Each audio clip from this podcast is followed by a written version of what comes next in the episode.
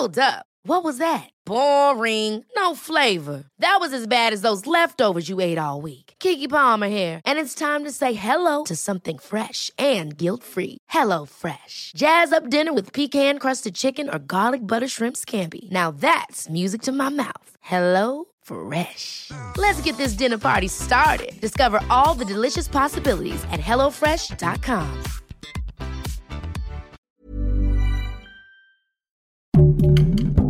Heraldo Podcast, un lugar para tus oídos. ¿Quién es Nancy Pelosi y por qué es importante su visita a Taiwán? Te lo explicamos.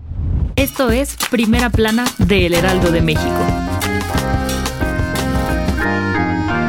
Por si no era suficiente con la guerra de Rusia y Ucrania, la tensión entre Occidente y Oriente vuelve a estar que arde, pues la presidenta de la Cámara de Representantes estadounidense, Nancy Pelosi, llegó a Taiwán a pesar de las advertencias de China.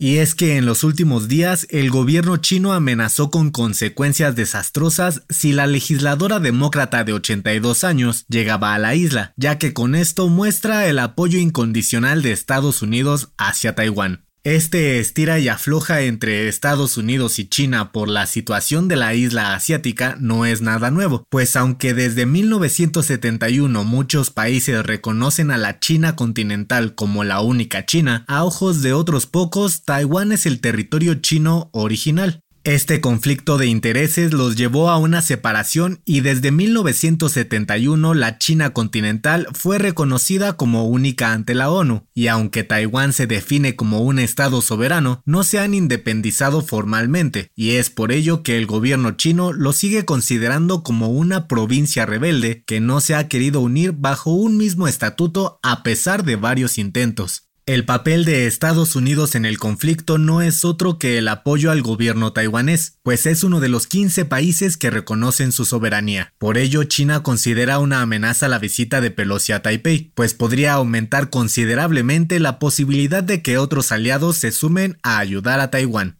Nancy Pelosi aseguró que esta visita es únicamente para reforzar lazos comerciales, diplomáticos y de seguridad con Taiwán y otros países de la región como Singapur, Malasia, Corea del Sur y Japón, pero la tensión sigue latente. Gracias por escucharnos. Si te gusta Primera Plana y quieres seguir bien informado, síguenos en Spotify para no perderte de las noticias más importantes.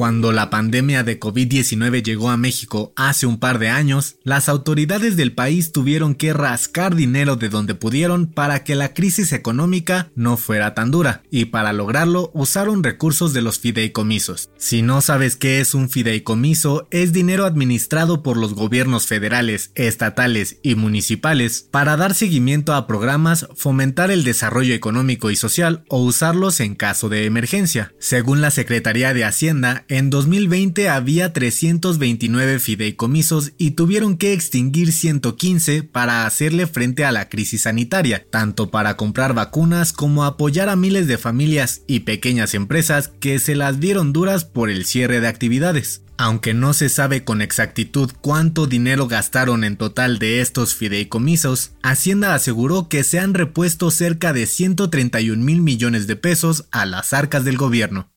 En otras noticias, este martes, un juez federal otorgó a Rafael Caro Quintero una suspensión definitiva contra la orden de aprehensión y de extradición a Estados Unidos, con lo que el narcotraficante queda protegido en lo que se resuelve su caso. La Fiscalía General de la República o la Marina aún pueden impugnar esta decisión. En noticias internacionales, autoridades sanitarias de España, Brasil, Perú y la India confirmaron las primeras muertes causadas por la viruela del mono fuera del continente africano. La organización Mundial de la Salud sigue impulsando la vacunación a nivel internacional para evitar más casos. Y en los deportes, el piloto inglés de Fórmula 1 Lewis Hamilton se convirtió en uno de los dueños e inversionistas principales de los Broncos de Denver de la NFL. Se unió a la familia Walton Penner, dueños de Walmart, y otros empresarios estadounidenses como copropietarios del equipo.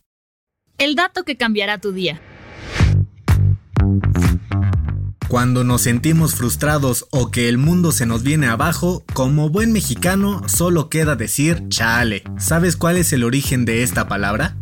De acuerdo con el Colegio de México, esta expresión nació en el barrio Bravo de Tepito a principios del siglo XX para referirse despectivamente a las personas de origen asiático o con ojos rasgados que vivían en nuestro país, pero con el paso del tiempo tomó el significado de impresión, asombro o hasta tristeza en algunos casos por su similitud con otros modismos como charros, chin y chanfle. Al venir de un barrio bajo solía ser considerada de mal gusto, pero ahora es una palabra clave en el argot de los mexicanos. Un juguito de chale y pa' adelante.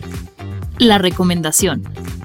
Un sinfín de películas y series nos han enseñado cómo sería un apocalipsis zombie y qué hacer en caso de que suceda. Pero ¿crees que tendrías lo necesario para sobrevivir a él? Escucha el nuevo episodio del podcast Preguntas Tontas para Todos, donde Fergay y Nuria Ocampo hablan sobre cómo deberías prepararte para enfrentar a los muertos vivientes. Esto fue Primera Plana, un podcast del Heraldo de México. Encuentra nuestra primera plana en el periódico impreso, página web y ahora en podcast. Síguenos en Instagram y TikTok como El Heraldo Podcast y en Facebook, Twitter y YouTube como El Heraldo de México. Hasta mañana.